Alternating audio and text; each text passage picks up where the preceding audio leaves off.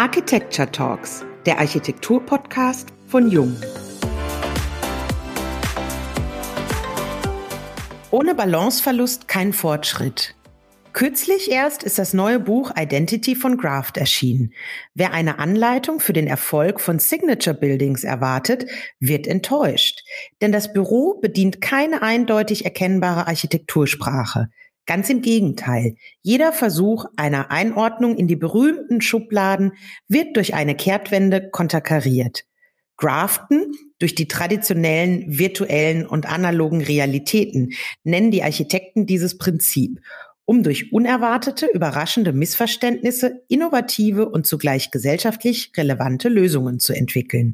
Ein durchaus erfolgreiches Modell. Denkt man nur an die Entdeckung von Penicillin, dem Klettverschluss oder dem Nylonstrumpf. Zwischen Glamour und Weltrettung titelte eine große Tageszeitung über die Arbeiten des Büros. Warum es keine gute Idee ist, Graft in eine Schublade sortieren zu wollen, darüber sprechen wir, Diane und Wiebke, heute mit Lars Krückeberg in unserem Podcast. Ich freue mich, das Büro ganz kurz vorstellen zu dürfen. Das Architekturbüro Graft wurde 1998 durch Lars Krückeberg, Wolfram Putz und Thomas Willemeit in Los Angeles, Kalifornien, als Label für Architektur, Städtebau, Design, Musik und The Pursuit of Happiness gegründet. Seit 2001 unterhalten die Architekten eine Bürofiliale in Berlin, seit 2004 eine weitere in Peking. Insgesamt beschäftigt Graft rund 150 Mitarbeiter auf drei Kontinenten. Und wir freuen uns sehr, lieber Lars, dass du heute unser Gast bist in dem Jung Architecture Talks Podcast. Schön, dass du dabei bist. Vielen Dank für die Einladung. Der Begriff der Identität wird ambivalent interpretiert. Für die einen ist es das Buzzword unserer Zeit und für die anderen der Genius Loki für den Erfolg eines Projekts. Was verbindest du damit? Ja, Identität ist ein komplexes Wort oder ein komplexes Gebilde, kann man sagen. Erstmal ist Identität immer eine Frage von Perspektive. Jeder Gegenstand aus unterschiedlichen Blickrichtungen kann anders aussehen und ist trotzdem derselbe Gegenstand. Deswegen muss man da immer vorsichtig sein, wenn man mit Identität umgeht, über was man eigentlich redet oder was man erreichen will und was man verändern möchte.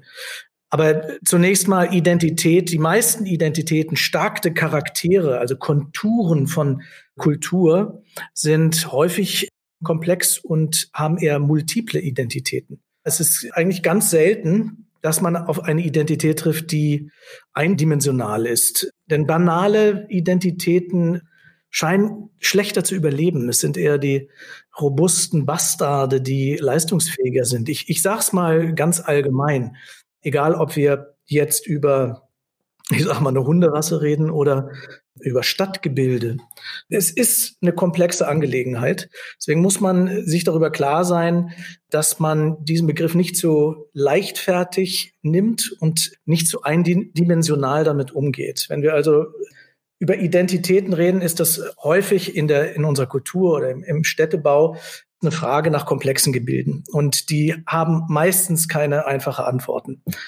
Es gibt wunderschöne Beispiele, gerade wenn wir mal über Stil reden, ja, sind ganz fantastische Dinge, die man entdecken kann. Mich hat früher sehr viel Kunstgeschichte interessiert, bis heute auch, Baugeschichte. Ich habe in Florenz studiert und war ein Jahr in Rom, in der Villa Massimo. Es gibt den sogenannten Manuelismo, ein Architekturstil der Renaissance in Portugal, in denen unterschiedlichste Einflüsse eingewoben sind und einen neuen Stil erfunden haben.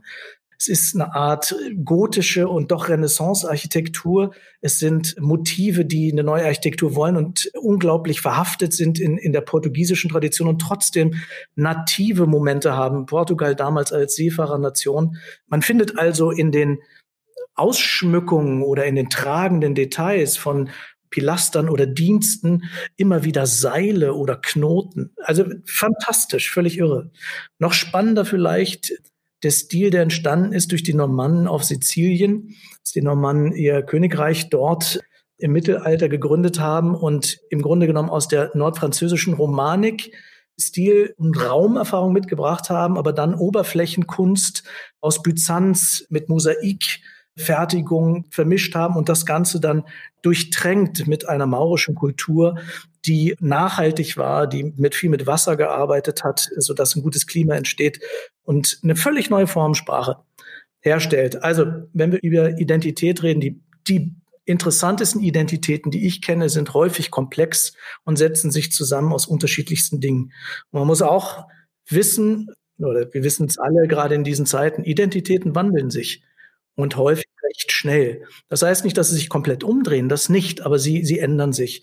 Und auch dort muss man aufpassen, nicht mit einer vorgefertigten Meinung in eine Problemstellung zu gehen. Dann verfehlt man häufig das Ziel. Ich würde gerne noch mal kurz auf die Villa Massimo zurückkommen, Lars. Du hast das ja gerade gesagt, du hast ein Jahr dort verbringen dürfen. Was, was hast du mitgenommen?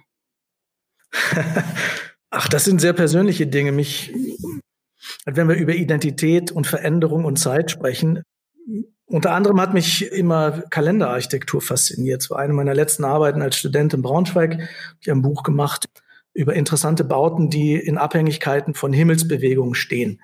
Also von den Pyramiden auf dem Gizeh-Plateau bis zum Einstein-Observatorium sind das faszinierende räumliche Gebilde, die die Zeit messen und räumlich darstellen.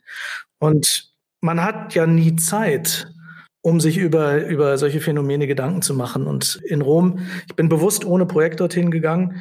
Es gibt ein fantastisches Projekt des Kaiser Augustus, nachdem er bei Actium im Grunde genommen die Pax Romana beschlossen hat, im Sieg über Kleopatra und Marc Anton hat ein, ein Raumprogramm, ein Zeitraumprogramm in Rom verwirklicht, eine Sonnenuhr, die, die Sonnenuhr des Augustus, ein gigantischer Platz auf dem Marsfeld mit einem, nämlich dem ersten Obelisken aus Ägypten, der einen Schatten wirft auf einer Sonnenuhr, um die Pax Romana einzuläuten, seine Legitimation als neuer Kaiser darzustellen. Der hatte glücklicherweise am 23. September Geburtstag.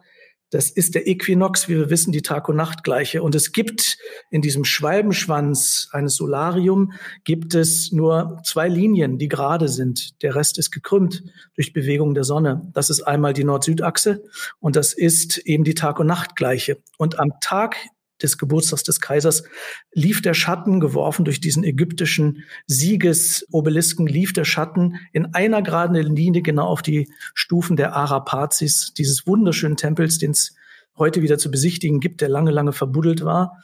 Nicht mehr an dem originalen Platz, der stand äh, da, wo heute der Corso ist im Grunde. Direkt daneben steht heute am Tiber in dieser Architektur von Richard Meyer und zeigte im Grunde genommen dieses Raumprogramm. Mich hat das immer extrem fasziniert, deswegen habe ich gedacht, was Kaiser können und was nachher auch Päpste gemacht haben, ich baue mir erstmal eine eigene Sonnenuhr und das habe ich auch gemacht. Das Schöne an der Villa Massimo ist, dass man diese riesen Ateliers hat, die natürlich genordet sind. Das heißt, ich musste eine äh, kanoptrische Sonnenuhr bauen. Das heißt, ich habe ein Gnomon gebaut, also eine Stele. Und oben hatte ich einen sehr kleinen Spiegel, der genau nach Süden zeigte. Und über die Spiegelung hatte ich immer einen Lichtpunkt in meinem Studio. Und dann habe ich in meinem Studio die Zeit vermessen, ein Jahr lang. Und habe das dann nachher verdeutlicht und bin auf so ein paar Phänomene gestoßen, die ich nicht kannte, die höchst interessant sind. Wusstet ihr zum Beispiel, dass kein Tag genau gleich lang ist? Also die Idee von 24 Stunden und die Idee von Zeit und Zeiteinheiten ist eine Theorie oder ist eine Absprache zwischen uns Menschen. Kein Tag ist gleich lang. Es gibt die sogenannte Zeitgleiche, die dazu führt, dass jeder Tag unterschiedlich lang ist. Und das sind teilweise bis zu 20 Minuten Unterschied im Jahr. Als ich nämlich im Grunde genommen die Nord-Süd-Achse, also den Meridian gebaut habe, ich festgestellt, dass jeden Tag 12 Uhr an einer anderen Stelle war. Und ich dachte, ich habe einen Fehler gemacht oder ich spinne. Und dann habe ich auch das markiert und habe, ohne es zu wissen, die Bewegung der Zeitgleiche markiert. Und das habe ich nachher dann irgendwie deutlich gemacht mit Raumstrahlen.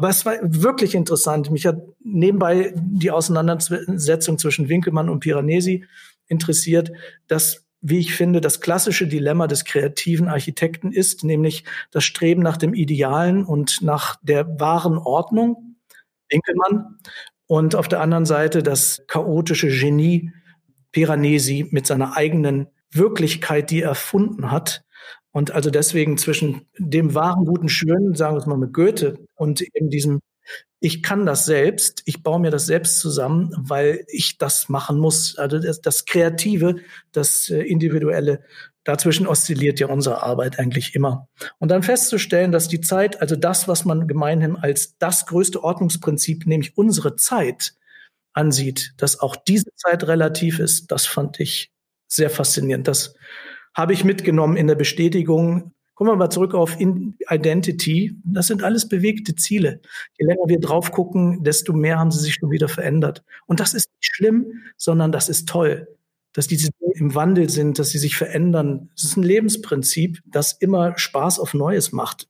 Uns auf jeden Fall geht es darum, wir haben da keine Angst davor. Wir finden das eher großartig, dass man etwas, was man gestern als eine Wahrheit erkannt hat, heute nochmal in Frage stellen muss vielleicht. Mhm. Mhm. In einem Interview hast du einen sehr schönen Satz gesagt. Der Wunsch nach Signature Architecture führt direkt in die Design-Sackgasse. Das wird jetzt vielleicht der ein oder andere Kollege nicht so gerne hören, oder? Ach, das weiß ich nicht. Ich weiß nicht, ob, ob es viele Kollegen gibt, die selbst von sich behaupten, dass sie eine Signatur haben. Häufig sind das ja feuilletonistische und architekturkritische Mechanismen, die einem Architekten dann sagen, das ist seine Signatur oder ihre Signatur.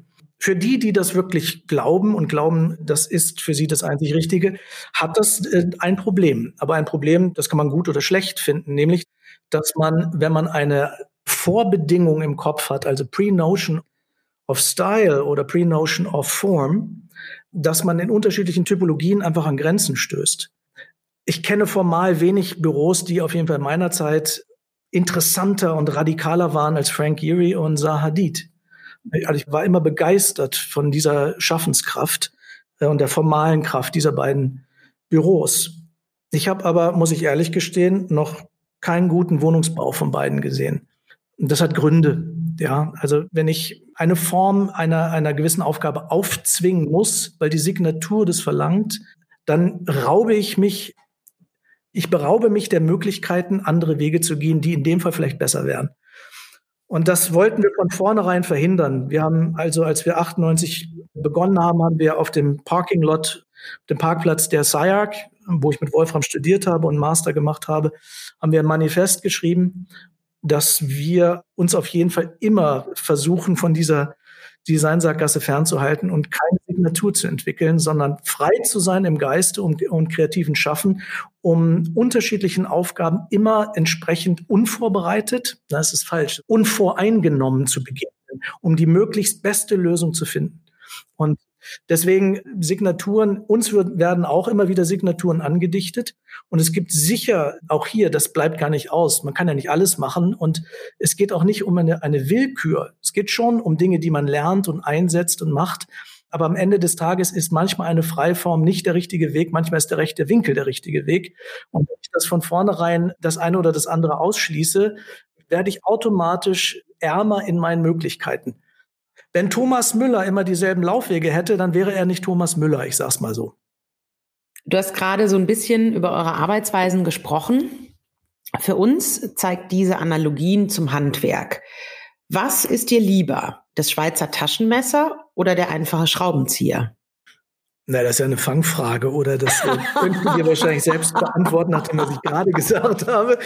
Natürlich das Schweizer Taschenmesser. Ja, nochmal. Also wir, wir verstehen Architektur nicht als eine begrenzte Profession oder als eine autonome Profession.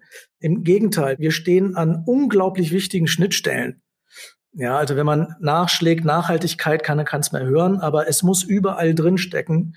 Muss man eigentlich gar nicht drüber reden. Das ist völlig selbstredend, dass Architektur nachhaltigen Prinzipien folgen sollte.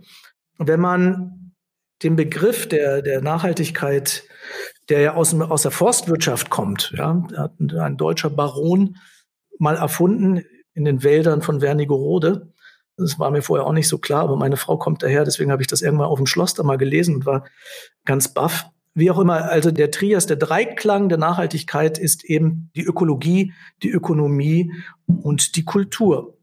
Das ist wie bei einem Tripod, bei einem Dreibein. Wenn man eins davon wegnimmt, dann fällt das Ganze um. Und deswegen sind alle gleich wichtig. Ja, ist wie der wie Vitruf im Grunde genommen, Firmitas, Utilitas und Venustas, ähnlich und doch anders. Das heißt, was sind eigentlich die, die Berufe, die genau in diesen Schnittstellen stecken? Da gibt es nicht viele davon. Und der Architekt ist einer dieser Schnittstellen, ja. Wenn wir beim Fußball bleiben, ja, dann ist man der Zwischenspieler, der in die Räume geht zwischen den Abwehr- und Angriffsketten, um das Spiel zu verflüssigen, um es nach vorne zu treiben. Ähm, er ist ein Vermittler zwischen komplexen Realitäten. Er ist ein Unterhändler. Er verhandelt verschiedene Wahrheiten und Anforderungen. Und er ist gleichzeitig ein Erfinder, denn häufig wie ein guter Fußballer. Ich weiß nicht, warum ich die, äh, dauernd Fußballanalogien habe, aber die passen manchmal ganz gut. Häufig ist der beste Spieler der, der in diesem Zwischenraum eben eine Lösung findet, die keiner vorhersehen konnte. Das braucht dann häufig Mitspieler. Ein Architekt ist niemals autonom, sondern immer, wenn überhaupt, nur der Regisseur eines großen Filmes und braucht Talente um sich herum. Sonst wird daraus kein guter Film oder keine gute Architektur. Aber in dem Moment kann er auch Erfinder sein, Lösungen zu bringen in dieser Vermittlung der Wahrheiten, die dann ja möglicherweise einen tödlichen Pass sind und dann den gordischen Knoten auflöst. Das kann man nicht mit einem Schraubenzieher machen.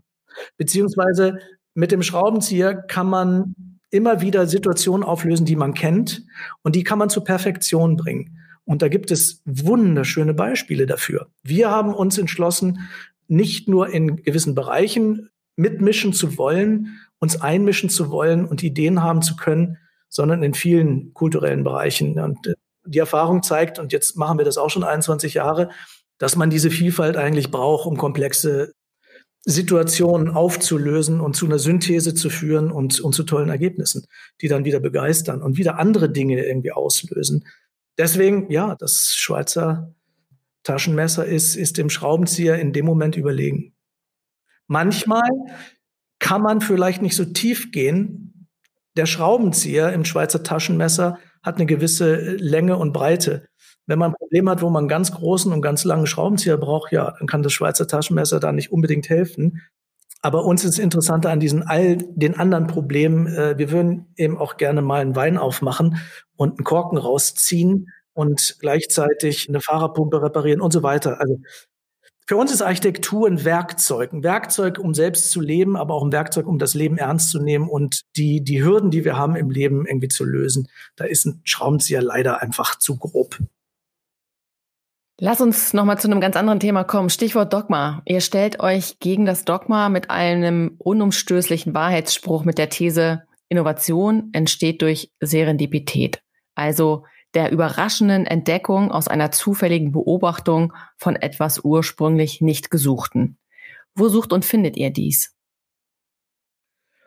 Ob die Wahrheit unumstößlich ist, da bin ich mir nicht so sicher, aber ihr habt es in eurem Prolog genannt, mit die größten Erfindungen der Welt wurden so gemacht.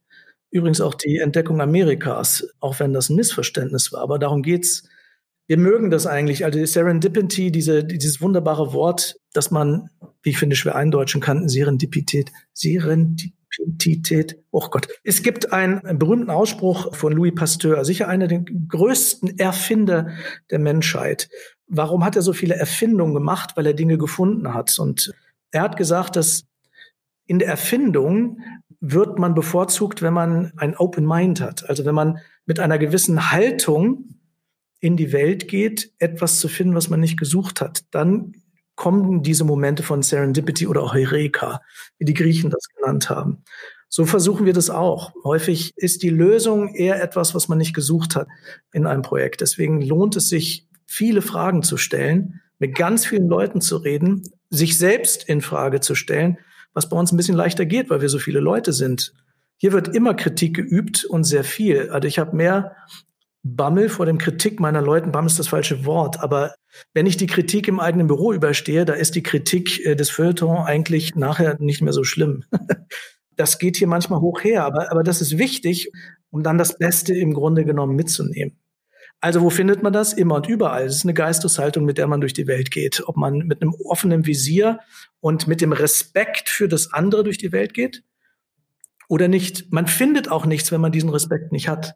Also die Zeiten der Xenophobie, in der wir leben, ist wirklich schwer zu ertragen für uns. Wir haben in Amerika gelebt, in China gelebt, leben sehr, sehr gerne hier und leben jetzt vor allem hier, haben aber die Welt ein bisschen gesehen und glauben ein bisschen was verstanden zu haben, aber auch nur, weil wir bereit waren, Dinge zu akzeptieren, die anders sind als wir und die uns möglicherweise auch nicht passen. Aber das ist total wichtig. Das ist Neugierde, ja. Casanova hat mal gesagt, Neugierde ist drei Viertel Liebe. Und so ist das. Also die Neugierde bringt nichts, wenn man nicht bereit ist, das zu lieben, was man findet, auch wenn es seltsam ist und anders als man selbst. Das interessiert uns am, am meisten. Denn wir leben in Zeiten, die, die schon viel Wandel mit sich bringen und wo Grenzen, die wir gestern kannten, sich auflösen. Das Private und das Öffentliche löst sich auf. Das Reale und das Digitale fusioniert. Das Urbane und das Rurale. Was ist noch Landscape und was ist Architecture? Alles ist man-made inzwischen, löst sich im Grunde genommen auf. Das Lokale und das Globale. Ich könnte ewig weitermachen. Und da, wo diese Grenzen verschwinden, muss man bereit sein, neue Wege zu gehen, beziehungsweise das erstmal freudvoll anzunehmen. Steckt ein gewisser Optimismus da drin oder Liebe, wie Casanova sagt. Also wir haben überhaupt nichts gegen Tradition. Ja, es ist nicht so, dass man dauernd immer das Neue äh, suchen will. Wie kommt das in die Welt, in der man offen ist? Braucht man immer das Neue? Nein, aber ab und zu schon. Und dafür muss man auch Traditionen immer wieder dem Stresstest unterziehen. Ist ein Sockel gut für ein Gebäude? Ja, häufig. Immer? Nein. Und das muss man einfach untersuchen. Es gibt nicht die eine Wahrheit und der muss man sich immer wieder stellen.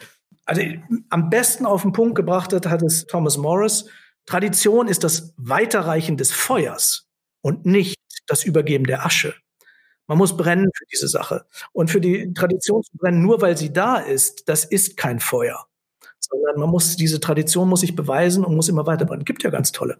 Ja, aber da, wo das sich verändert hat und nicht mehr hält, bleiben wir mal bei der Statik, da muss man sich was Neues ausdenken.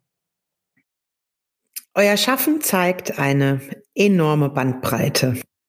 Wir sprechen eigentlich von erster Minute darüber und es zeigt sich in jedem Satz, nicht nur innerhalb der Typologien inklusive der Mobilitätsthemen, sondern ihr entwickelt eben auch neue soziale Geschäftsmodelle, wie zum Beispiel den Solarkiosk, den viele von den Zuhörerinnen kennen, wart Kuratoren des deutschen Pavillons auf der Architekturbiennale in Venedig und seid im Team des Zukunftsinstitut. Wie bringt man all dieses unter einen Hut? Oder andersrum, wie verbinden sich diese ganzen Themen wieder zu einem ganzheitlichen Ansatz? Ja, also der Hut hier ist ein bisschen größer, da müssen nämlich viele Leute drunter passen. Und das ist aber auch ganz gut so. Wir können unterschiedliche Hüte tragen und gleichzeitig in einem großen Hut Dinge äh, verbinden. Also, obwohl wir eine Firma sind, gibt es eben auch doch viel Interesse. Und so für mich Kalenderarchitektur interessiert hat, ist, Thomas hätte auch Musiker werden können und Wolfram ist, diese Verknappung ist immer blöd, aber ist ein Outdoor-Spezialist, äh, der El Capitan hochgeklettert. Ich weiß gar nicht, wie er das geschafft hat. Also, was ich nur sagen will, die Neugierde hier mit den vielen Leuten, vor allem unseren drei neuen Partnern, Sven, Dennis und Georg, wir sind jetzt zu sechst und nicht zu dritt. Das erweitert sich, ist ein Prinzip. Wir lieben den Dialog und wir lieben uns gegenseitig herauszufordern und Dinge irgendwie zu überprüfen. Am Ende ist die Technik, der Common Thread oder das rote Band oder die Methodik, die dahinter steht, heißt Grafting. Das ist in unserem Namen im Grunde genommen angelegt. Graften heißt Pfropfen auf Deutsch und kommt vor allem aus der Botanik, aus dem Weinbau, da habe ich das kennengelernt. Mein Diplom war ein Weingut hier in Deutschland und bis heute ist ihm der europäische Wein, hat er nur überlebt gegen die Reblaus, amerikanischen Parasiten, den die Franzosen eingeführt haben, unwillentlich, aber die Reblaus, die eben den europäischen Wein komplett vernichtet hat. Nur eine amerikanische Cowboy-Wildwurzel, die resistent ist, führt dazu, dass man im Pfropfen des jahrtausendalten Edelreises der eben die Trauben trägt. Nur in dieser Verbindung hat der Wein überlebt. Ich fand diese Geschichte damals so unglaublich, weil sie uns aufzeigt, dass wir, im Grunde ist das eine frühe Folge einer Globalisierung. Wir leben in einer Zeit, wo unsere Identitäten aufeinanderprallen und durchdringen. Wir können uns dem nicht verschließen. Das ist so. Das kann man als Problem oder als Chance begreifen. Wir sehen da drin eher eine Chance. Also das Grafting, der aktive Prozess des Zusammenführens von unterschiedlichen Realitäten, Identitäten, möglicherweise Programmen oder Formen, ist eine Methode, die wir anwenden. Und bisher hat die immer gegriffen. Also der große Hut ist im Grunde Grafting, ist die Methode. Das zweite zusammenhaltende Moment ist im Grunde genommen auch recht einfach. Architektur ist in unseren Augen keine autonome Disziplin. Architektur ist eine Cultural Technique. Architektur ist immer für den Menschen. Und da sind wir wieder bei Identität und der Komplexität vom Zusammenleben. Wir als Architekten bauen immer für Communities, sei es für eine Familie in einer Wohnung, sei es für eine Gemeinschaft in einem Haus oder eine Community oder eine Nachbarschaft in einem Block bis hin zur Stadt. Das heißt, wir arbeiten immer für den Menschen und Da ist es gut, wenn man im Team arbeitet, um diese Komplexität irgendwie Herr zu werden. Der Vergleich mit dem Schraubenzieher und dem Schweizer Taschenmesser greift auch dort. Also wir glauben, dass das dialogische Entwerfen einfach überlegen ist, um diesen, diesen großen Veränderungen, mit denen wir zu tun haben, die übrigens, das war schon immer so, das war auch im Mittelalter so. Ich habe es versucht mit dem Beispiel der Normannen irgendwie zu beschreiben. Da war eine große Globalisierung auch schon im Mittelalter, mhm, mhm. bis die Pest dann kam und vieles im Grunde genommen zerschnitten hat hat dann aber auch wieder gesellschaftliche Umbrüche zugelassen. Also die Stadtstaaten Italiens wären nicht denkbar gewesen und der Volk und das Aufkommen einer, einer bürgerlichen Kaste wäre nicht denkbar gewesen ohne die Pest. Also große Veränderungen von, dass Pandemien sind oder Kriege sind oder auch einfach revolutionäre Gedanken, wie wir zusammenleben. Also Frauenwahlrecht oder ich nenne es mal Progress of Mankind. Wir werden eine bessere Gesellschaft führen zu Veränderungen. Und die muss der Architekt abbilden. Und die muss er mitdenken und mitgestalten können. Denn Architektur ist nicht autonom. Sie bildet nicht nur sich selbst ab, sondern sie ist Ausdruck einer Gesellschaft. Deswegen kann ich natürlich erstmal eine Fassade von Alberti auf ihre Proportionalität und ihre Erfindungskraft untersuchen. Aber auch sie ist Ausdruck eines Wunsches von großen Mäzenen, möglicherweise eines Bischofs, der Kirche nicht unbedingt in dem Fall, sondern von Einzelpersonen, eine neue Idee von, von Mensch, Welt und Gesellschaft, nämlich der Renaissance abzubilden. Das interessiert uns viel mehr. Also die Möglichkeiten, die wir haben als Architekt, aber eben auch die Pflicht oder die, die Aufgabe, der Auftrag, so, der Auftrag an den Architekten für die Gesellschaft, der Gesellschaft zu dienen, beziehungsweise der Gesellschaft Vorschläge zu machen, wie unser Zusammenleben noch besser funktionieren kann wir versuchen eigentlich in allen Aufgaben, diesem gerecht zu werden. Das hört sich hochtrabend an, aber in, in jeder Wohnung steckt so eine Aufgabe drin. Die muss man irgendwie ernst nehmen. Und häufig hat man nicht die Zeit, manchmal hat man nicht den verstehenden Bauherrn oder nicht das Geld oder auch im Bauamt, die äh, sagen, das haben wir noch nie so gemacht, wenn das jeder machen würde. Das heißt, wir stecken alle natürlich irgendwo in den Parametrien von Möglichkeiten.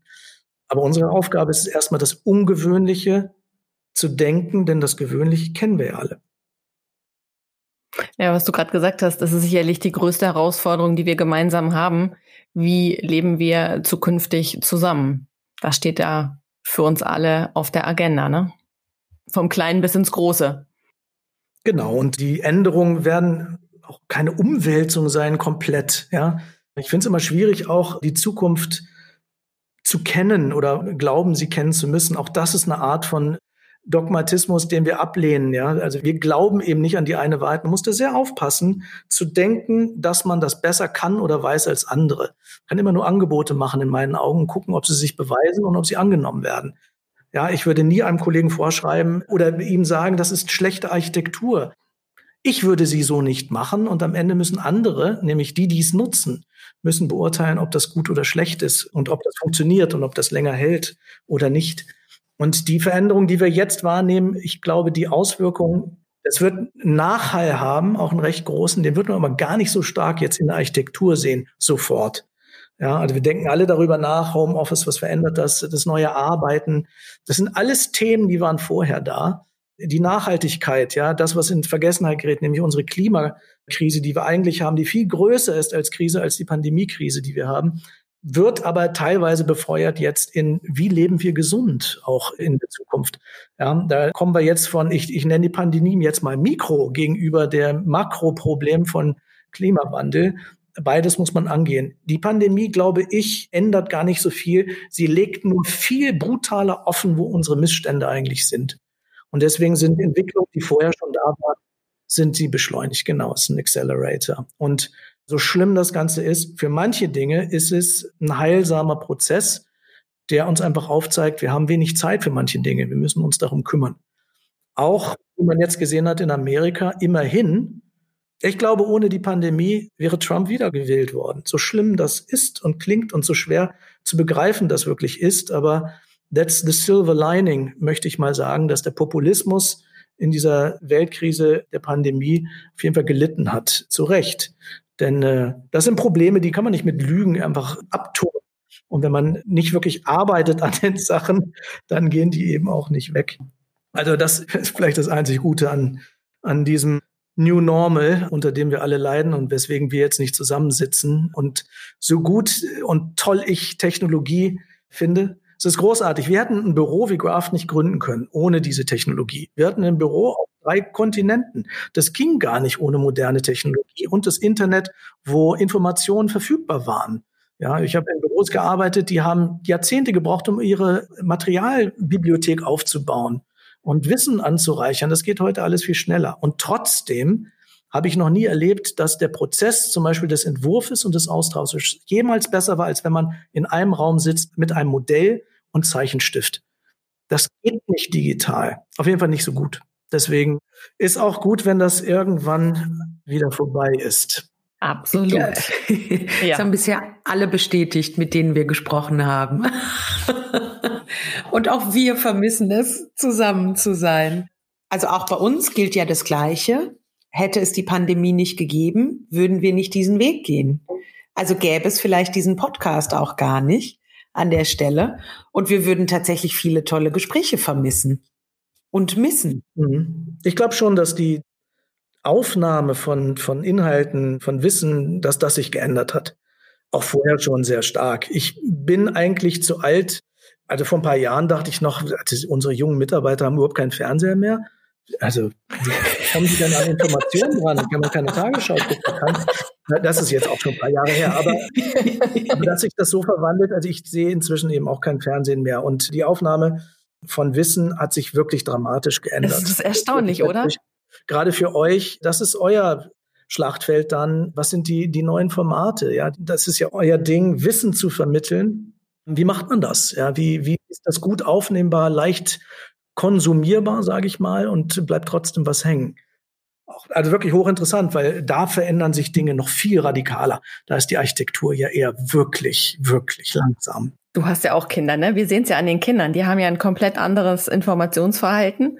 Mein Sohn ist jetzt 18, der guckt seit, weiß ich nicht, vier Jahren kein Fernsehen mehr. Also bestimmte Werbeszenarien erreichen den gar nicht. Nicht über den Weg. Das sind eben komplett andere Wege. Und das hat sich eben massiv geändert in einem sehr, sehr kurzen Zeitraum. Es ist ja ein ganz, ganz kleines Zeitfenster nur. Und äh, das ist sicherlich sehr spannend, weiter beobachten zu dürfen und das auch ein Stück weit mitzugestalten, wie sich dieses Thema der Digitalisierung in allen Bereichen weiterentwickelt und auch letztendlich diese Wissensvermittlung, wie unterschiedlich das ist. Alles kann gegoogelt werden. Die Lexikothek von Bertelsmann, die ich noch habe, wo ich super stolz drauf war, kriege ich meine Kinder nicht ran, guckt keiner rein. Es ist wirklich interessant, wenn ich das noch abschließend sagen kann. In der Auseinandersetzung mit der Biennale, also Unbuilding Walls gemacht haben, also dieser, dieser Spiegeltag, der uns aufgefallen ist und der uns dann dazu geführt hat, dass wir uns mit der Thematik, was ist eigentlich auf dem Todesstreifen passiert, der ein Freiraum wurde zwischen zwei Deutschlands, dieser Spiegelmoment, also der Fall der Mauer und dann dieser Spiegelmoment 28 Jahre später, der Fall der Mauer koinzidierte ja im Grunde genommen mit der Erfindung des Internet. Und im Grunde genommen war das unsere Studentenzeit und auch noch die Zeit des Aufbruchs. Wir sind nach Amerika gegangen, wir haben das Büro gegründet. Und die 90er Jahre waren, es gab das Internet, ich sagte ja gerade, wie sehr uns das geholfen hat, überhaupt starten zu können, so wie so vielen anderen jungen Büros, war diese Freiheit da. Man konnte plötzlich überall hinreisen. Es gab diesen Dualismus in der Welt von Gut und Böse so nicht mehr. Alles schien möglich. Und 28 Jahre später hatten wir Trump und hatte das Internet, was zur Freiheit geführt hat, wurde genutzt und wird heute genutzt. Vor allem, das ist es ja, dass Wissensaufnahme, Werbung, wie auch immer, auf anderen Plattformen stattfindet, die Wissensplattformen heute sind, aber nicht mehr gesellschaftlich gecheckt werden. Und erst anfangen, ihre gesellschaftliche Relevanz eigentlich zu begreifen oder diese Verantwortung auch anzunehmen. Ich rede über Instagram und Facebook und Twitter. Verantwortung ist ein ganz wesentlicher Punkt dabei. Ja, die, diese Freiheitsplattform, das Internet, wird heute zunehmend mehr genutzt, um populistische Unwahrheiten in die Welt zu setzen und Unfreiheiten wieder zu propagieren. Also das war für mich oder für uns so lehrreich in einer Lebenszeit, wenn man mal 28 Jahre als so einen Lebensabschnitt äh, begreift, dass das, was wir noch als Freiheit begriffen haben, alles war möglich, sich umkehrte zum Teil in das Gegenteil. Und ein Populist, der mächtigste Mann der Welt ist, auch durch diese, also Großteil durch diese Medien und dann anfing wieder Mauern zu bauen. Das war, das war verrückt. Deswegen muss man auch dort, glaube ich, selbst wissen, wie man kommuniziert und was man macht. Man kann das auch immer noch äh, benutzen als ein ganz tolles Tool. Piranesi war ein Weltstar. Obwohl er immer Architekt sein wollte, hat er nur eine Kirche gebaut in Rom und war aber weltbekannt und sein Medium war eben der, der Kupferstich. Seine Vision ging um die Welt. Heute ist der Kupferstich Instagram. Ich kenne einige Ex-Mitarbeiter hier, die heute unglaublich erfolgreich sind, ohne gebaut zu haben, weil sie einfach wirklich talentierte Leute sind, die ihre Vision über Instagram verbreiten können und gesehen werden und jetzt auch angefragt werden, die anfangen zu bauen nach wie vor kann man das Internet natürlich auch für das Gute nutzen. Da kommen wir jetzt nicht mehr drum rum, damit müssen wir leben, müssen das Beste draus machen. So sieht das aus. Ja. Du hast jetzt ganz schön beschrieben, was sich in den letzten 28 Jahren in Deutschland beziehungsweise weltweit verändert hat. Lass uns noch mal auf eure Geschichte eingehen. Zu Beginn eurer gemeinsamen Arbeit habt ihr ein Manifest anstelle der üblichen Philosophie verfasst. Was stand damals drin und was lebt ihr heute, 22 Jahre später, immer noch? Naja, es, es gab ein Manifest und einen Fünfjahresplan.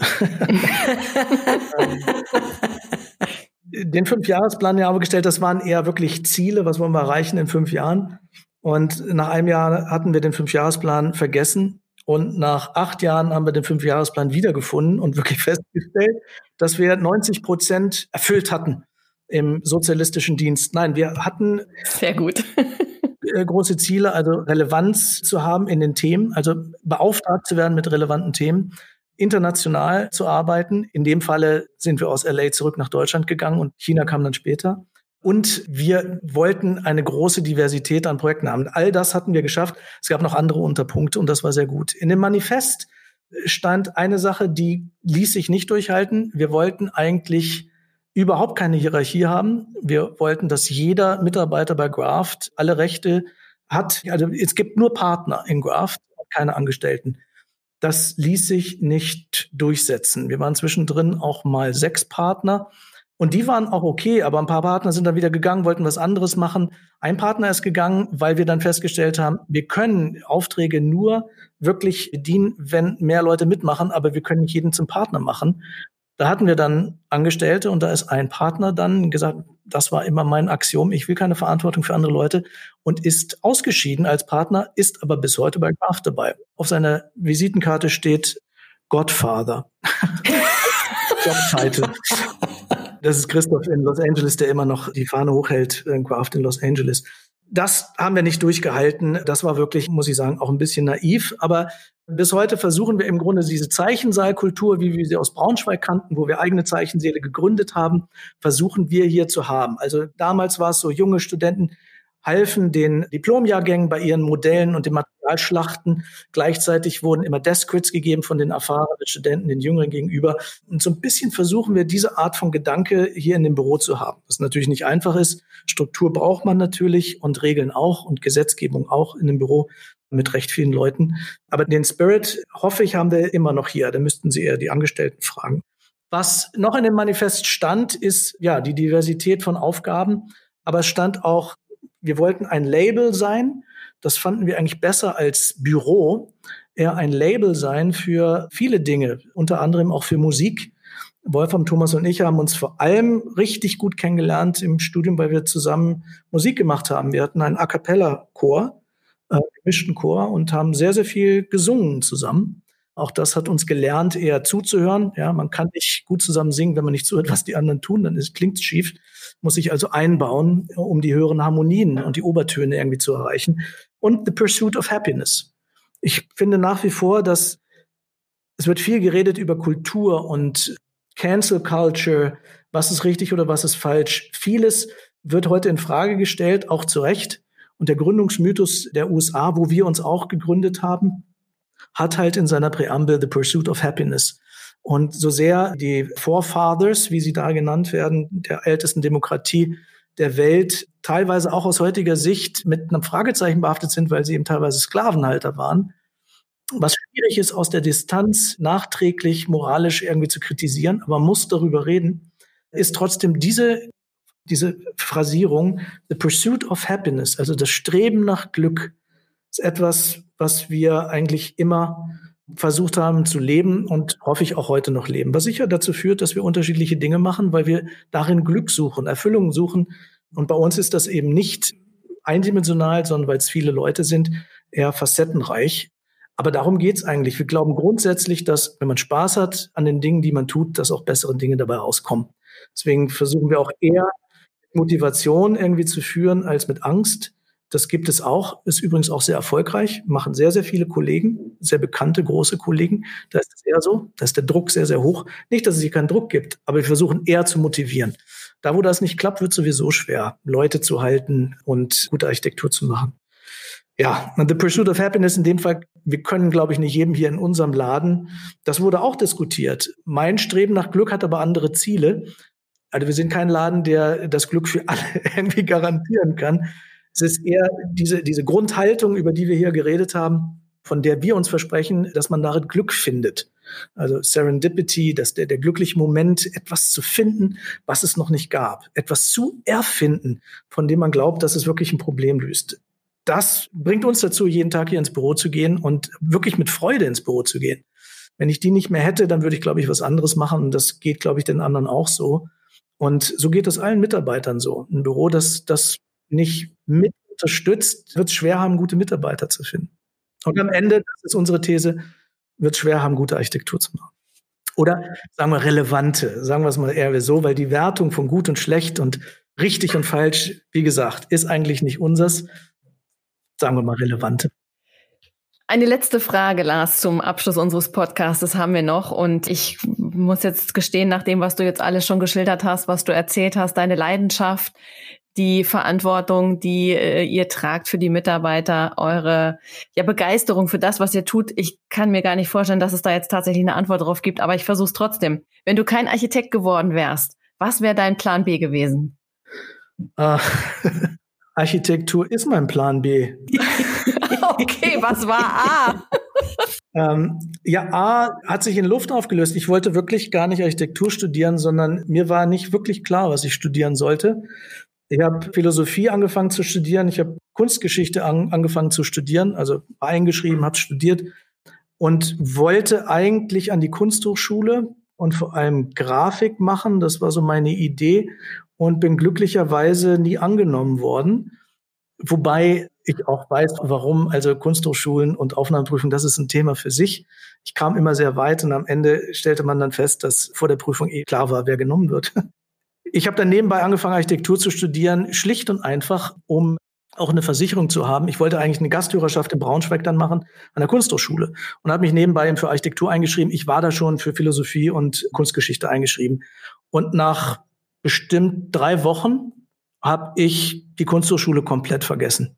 Weil mir klar wurde, dass Architektur für jemanden wie mich, der kreatives Ausdrucksverlangen hat, sagen wir mal so, dass ich mich nicht entscheiden brauchte in den ersten Semestern, auch nicht nach dem sechsten Semester, möglicherweise auch danach nicht, was genau ich mache. Es wurde dann Architektur, aber ich denke, das ist ähnlich bei Wolfram und Thomas. Thomas, der eigentlich eher Musik hätte studieren sollen oder können, wir haben andere Interessen und für mich war es so, dass in der Architektur ich sowohl Philosophie wie auch Kunstgeschichte wie auch Grafik oder, oder Kunst wiedergefunden habe, ohne entscheiden zu müssen, wo ich hingehe. Es hätte auch sein können, dass ich darüber schreibe oder darüber nachdenke nachher. Das musste ich nicht entscheiden. Das hat mir sehr gut getan. Aber es war dann schon so, dass man nachher auch Lust hat, sich in der Raumkunst, ich nenne es mal so, einzumischen. Aber daher kommt vielleicht auch der, der Wunsch, irgendwie nach dem Schweizer Taschenmesser und breiter aufgestellt zu sein. Wir sind alle nicht so die, die Karikatur des Architekten im schwarzen Rolli und dicken Horngestell und Architektur muss erlitten werden, weil es ist komplex und anstrengend. Das stimmt ja auch. Das ist nicht so unser Weg, sagen wir mal so. Wir wollen Freude bei der Sache haben. Vielleicht haben wir deswegen erstmal die Sonne in Kalifornien besucht und versucht, sie mitzubringen mit einer gewissen Leichtigkeit in sehr, sehr komplexen Dingen trotzdem mit Leichtigkeit da reinzugehen, um Dinge zu finden. Ja, es gab keinen Plan B. Der Plan B wurde der Plan A und äh, ach, wer weiß, was noch so passiert. Wie gesagt, Architektur, äh, das ist das Tolle, ist Plan A, B und C. Vielleicht auch X. Ich habe noch eine Sache, die ist mir hängen geblieben, ganz aus den Anfängen unseres Gespräches. Du hast über die robusten Bastarde gesprochen, die unter anderem auch in der Architektur bestehen. Woran würdest du ganz spontan denken? Wer ist für dich ein beeindruckender, robuster Bastard in der Architektur? Das ist nicht so einfach. Es sind meistens Projekte, die gar nicht so schillernd sind, weil sie eben wirklich unglaublich viel gleichzeitig machen müssen und deswegen nicht so edel, veredelt in, in einer reinen Form daherkommen.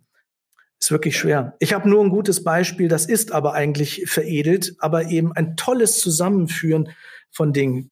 Nicht so richtig robust, also da reden wir eher über Städtebau. Aber wenn ich ein Architekturprojekt nennen sollte, was mich wirklich schwer beeindruckt hat, was reden wir über Identitäten äh, auf so vielen Ebenen eine Poesie entwickelt, weil es so viele verschiedene kulturelle Identitäten in sich versammelt und da zu einem neuen Ausdrucksform kommt, ist die Fassade des Institut du Monde Arabe von Jean Nouvel.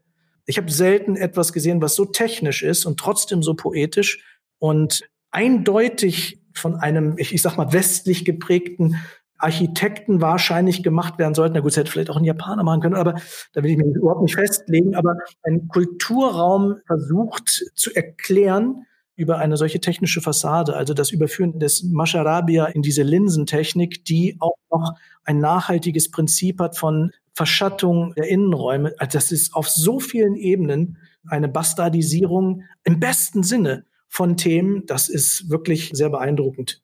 Ich habe mir sagen lassen, dass, also ich bin ja nicht dauernd in Paris, wenn ich da war, funktionierte diese Fassade. Und dann ist das, wenn eine Wolke über das Gebäude zieht, ist das irre, wie diese Fassade reagiert.